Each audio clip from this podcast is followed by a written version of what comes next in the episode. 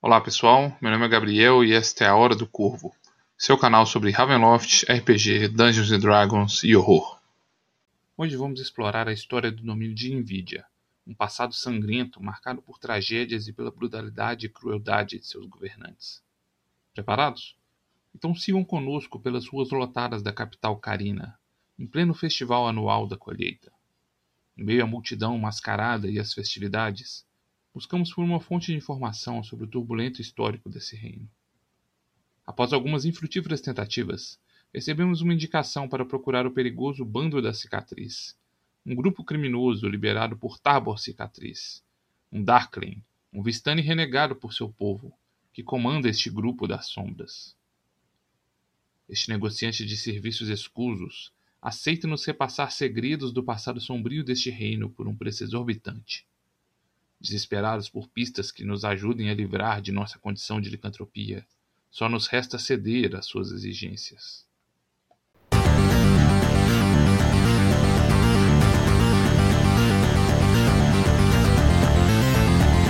Hour of Raven.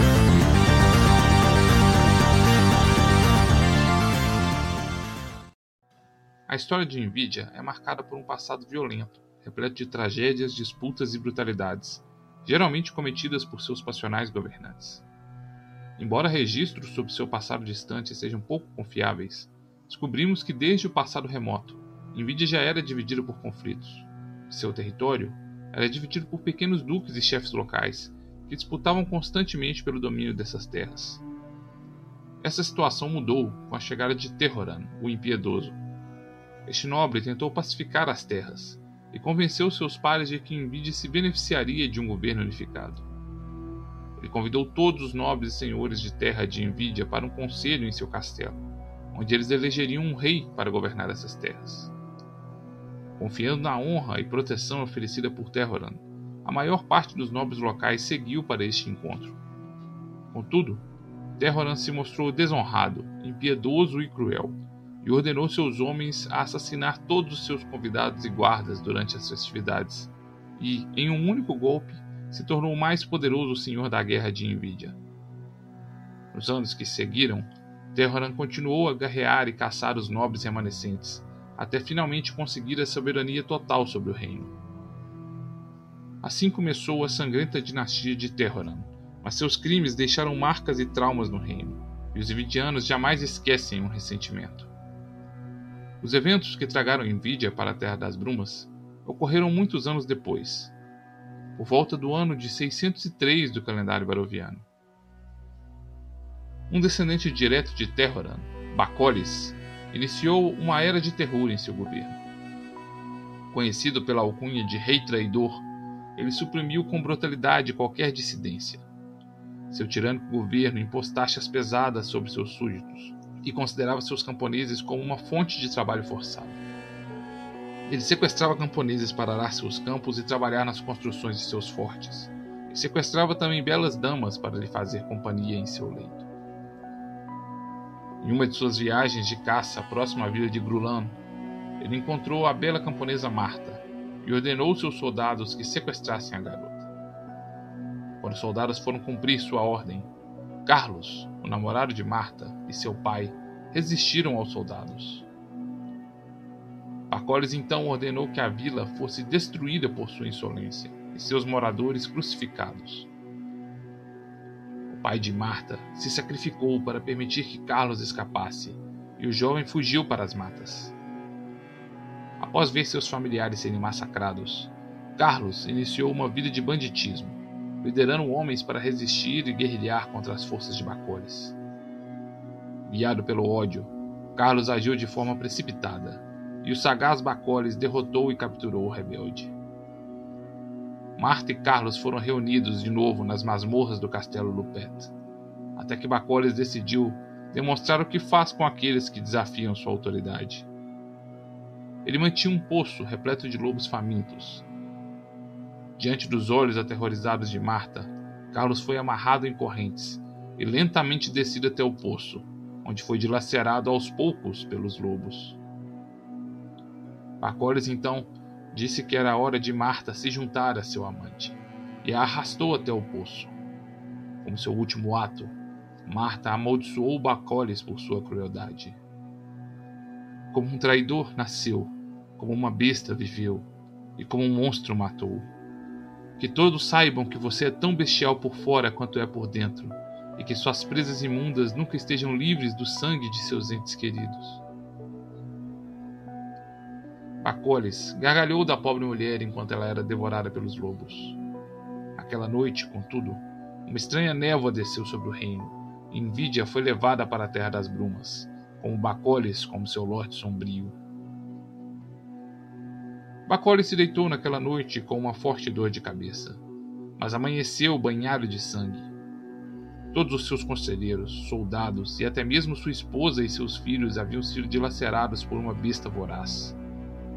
Suas mãos e boca estavam repletos de sangue seco, e ele percebeu com horror que a maldição de Marta o transformara em um horrível lobisomem. O reinado de Bacoles após sua maldição se tornou ainda mais cruel, e agora camponeses e inimigos eram levados em grandes números para saciar sua fome voraz. Invídia estava cercada por novos reinos vizinhos, e apesar da natureza bestial de Bacoles, ele manteve relações comerciais com o reino de Gundarak e posteriormente com o reino de Arkandir. Logo, a natureza de seu governante se tornou evidente para os vindianos, e rumores circulavam sobre o fato de ele ser um lobisomem, ainda que ninguém tivesse coragem para desafiá-lo abertamente. Macaulay parecia não envelhecer naturalmente. Governou de forma tirânica e incontestável por 125 anos. Contudo, seu reinado chegaria a um fim de forma abrupta, quando ele cruzou seu caminho com a bela e jovem Gabriele Adere. Gabriele era uma meia vistane, de apenas 19 anos, quando cruzou as fronteiras de Arcandel e adentrou o reino de Invídia.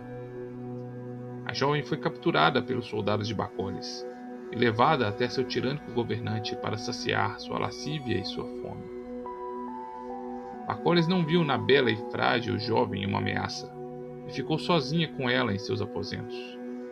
Contudo, Gabriele carregava grande poder e um passado sombrio e sabia que estava diante de um temível lobisomem. Ela usou seus dons sobrenaturais e, com o poder de seu mal olhado, paralisou Bacoles. Retirando uma adaga prateada que escondera em suas vestes, ela abriu a garganta do tirano. Abandonando Bacoles para morrer engasgado em uma poça de seu próprio sangue. Dizem que na hora de sua morte, todos os lobos de Invídia uivaram de forma aterrorizante, e que sua alma ainda vaga por Invídia, sendo perseguida pelos fantasmas de todos aqueles que ele matou. A morte de Bacoles lançou Envidia no caos. O tirano era pouco amado, e logo todos os símbolos do tirano governante foram destruídos, e seus fortes e propriedades queimados pelos rebeldes. A bela Gabriele Adere foi considerada uma heroína pelos rebeldes e oprimidos, e aclamada como rainha de Envidia. Gabriele se mostrou uma governante caprichosa, mesquinha e igualmente tirana. Ela dava pouco ou nenhuma atenção para o governo do reino de Invídia, e logo se perdeu em excessos, gastando recursos em frivolidades e festas exuberantes, e se envolvendo em complexos jogos de manipulação e intriga, enquanto mantinha inúmeros amantes. Em uma década do governo de Gabriele, o reino havia mergulhado no caos e na anarquia. Bandidos, milícias e pequenos nobres começaram a tomar o controle de algumas vilas e regiões, e Invídia foi mergulhada em conflitos e violência. Por volta do ano de 730 do calendário baroviano, chegou em Invídia um enclave comercial falcovniano, uma das muitas tentativas da Falcóvnia de expandir sua área de influência e estabelecer espiões e forças militares em reinos vizinhos. Esta colônia de comerciantes da Falcóvnia se estabeleceu com sucesso na capital do reino, e logo, soldados falcovnianos começaram a se estabelecer e até mesmo controlar como milicianos alguns distritos da cidade. O governo de Gabriele foi marcado por intrigas palacianas. Desde essa época, os Vistanes já tinham dificuldades em atravessar o reino de Invídia. Gabriele nutriu um grande ressentimento contra os Vistani, que haviam banido sua mãe de seu convívio, e assim condenando sua mãe e ela a uma vida de miséria. Embora ela proferisse julgamentos injustos contra os Vistani e incentivasse rumores que disseminavam o ódio da população contra esse povo, nada se compararia ao que estava por vir com a chegada de Malok o Adele.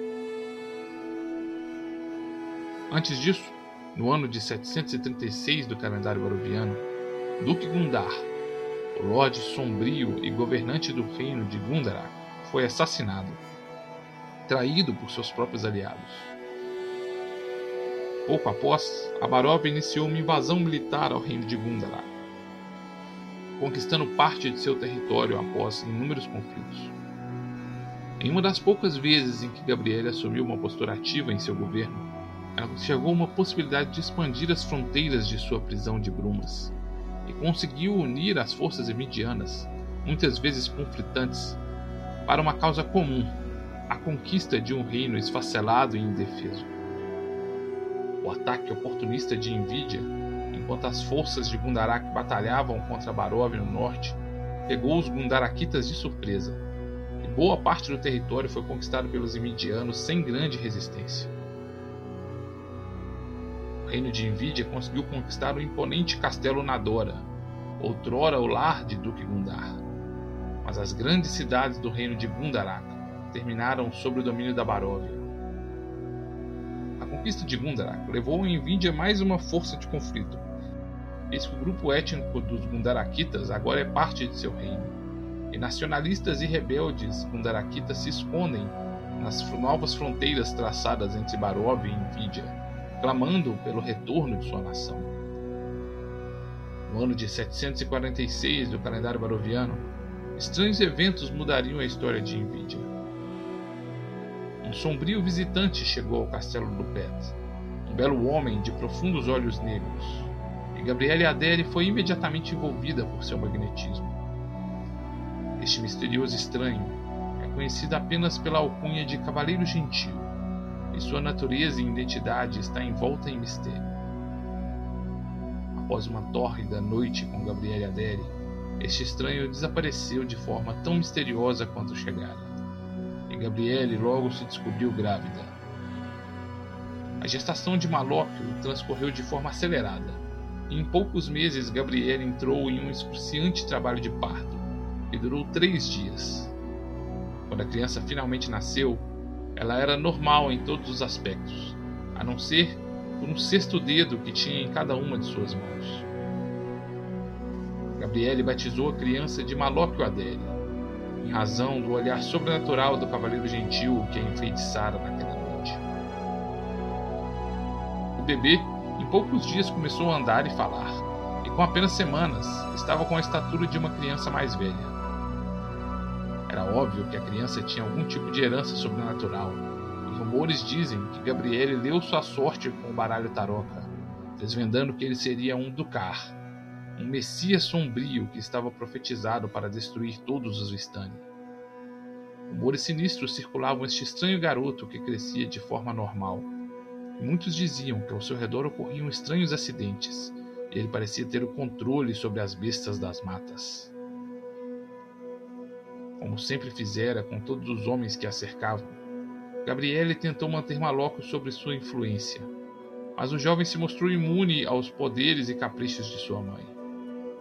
No ano de 747 do calendário baroviano, apenas um ano após seu nascimento, Malocco já atingira a estatura e a mente de um adulto e orquestrou um golpe para retirar sua mãe do poder.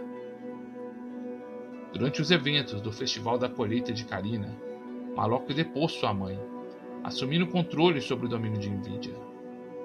Durante o festival, inúmeros rumores apontam para a presença da tribo dos Vistani chamado de Zaravan e da misteriosa Madame Eva nos arredores da capital. Alguns acreditam que eles teriam conspirado com um bando de aventureiros para realizar um ritual que aprisionaria Malok às fronteiras de Nvidia. Independente da verdade sobre estes rumores, o fato é que Gabriele foi deposta por Malóquio como governante e abandonada para morrer, enlouquecida e ferida nas florestas do pavor. Sua vida apenas foi poupada pela intervenção de Maton Blanchard, um de seus antigos amantes, um nobre vindo de Cartacas. Enquanto Malóquio consolidava seu poder sobre Nvidia, Maton e Gabriele seguiram rumo ao norte e ocuparam o castelo Unadora. Gabriele usou seus dons e encantos para conquistar o apoio dos rebeldes Gundarakitas, e agora eles dominam a parte norte do reino de Envidia. Malóquio, por outro lado, começou a consolidar seu poderio militar sobre o domínio. A maior parte do tesouro de Envidia foi utilizado para contratar mercenários e treinar forças militares. Malóquio forjou uma aliança com o belicoso reino da Falcóvnia. Inúmeros mercenários daquele reino têm chegado a Envidia, ajudando a treinar as forças de Envidia e reforçar seus números. O tirânico governo de Malóquio também expandiu a perseguição contra os Vistani. Ao invés da mera perseguição realizada por Adele, Malok iniciou uma campanha de extermínio aos Vistani, realizando massacres e genocídios. Recentemente, Malok se envolveu com uma conspiração com Azrael Dak, em Síticos, para tentar destronar Lord Soth. O antigo senescal do Lord Soth traiu seu mestre e conspirou com Malok para que este criasse pequenos ataques e distrações nas fronteiras de Envidia e Cíticos. Malok começou a exigir de Lord Sof a entrega de um grupo de Vistanes conhecido como Andarilhos, que viviam sob sua proteção em Cíticos. E ante a recusa do Cavaleiro Negro, a tensão entre os dois domínios escalonou de pequenos conflitos para uma invasão militar das forças de Envidia. Os exércitos de Envidia marcharam contra o forte Nedragard, tudo não passava de uma distração, enquanto Azrael realizava um ritual macabro que o colocaria como novo Lorde Sombrio de Sitgos. O ritual profano de Azrael teve efeitos inesperados, e uma imensa esfera de escuridão se ergueu sobre o forte Nedragard, despencando sobre os exércitos que batalhavam ao seu redor, queimando as forças de Lord Soth e de Malóquio em chamas negras. Malóquio ficou furioso com a destruição de importantes destacamentos militares. E apesar do súbito desaparecimento de Lord Soth, sua frágil aliança com Azrael foi rompida. Malóquio agora se concentra em treinar novas tropas e finalmente estabelecer seu domínio absoluto sobre Nvidia. Enquanto isso, Gabriele se mantém refugiada no castelo Nadora onde mantém sua influência sobre os rebeldes Gundarakitas e sobre seu antigo amante, Maton Blanchard. Recuperada de suas provações, ela segue com seus jogos de intriga e manipulação. Mas recentemente, no ano 752 do calendário baroviano, ela engravidou e deu à luz a Lucita Adere. A identidade do verdadeiro pai de sua filha ainda é motivo de rumores, sussurros e intrigas. Nossa pesquisa sobre o passado sombrio de Nvidia revela horrores de seu violento passado, mas pouco ajuda com nossa terrível maldição da licantropia. Percebendo nossa frustração, Tabor Cicatriz nos indica para uma outra fonte de informações, que pode revelar segredos ainda mais sombrios sobre este reino amaldiçoado, e talvez a resposta para nossa busca. Apesar de nossas suspeitas, Acabamos cedendo à nossa curiosidade e desespero. Cedemos o que nos restam de recursos e posses para adquirir mais uma de suas informações. Tabor nos relata sobre um esconderijo na região de armazéns da cidade, onde outrora viveu o perigoso assassino da meia-noite. Um misterioso assassino noturno que perseguia e assassinava as vítimas em Nvidia e que conhecia como pouco os segredos sombrios do reino. Inscreva-se neste canal, ative as notificações e junte-se a nós, enquanto vamos explorar o vazio distrito de armazéns em busca do refúgio do assassino da meia-noite e dos sinistros segredos de Nvidia.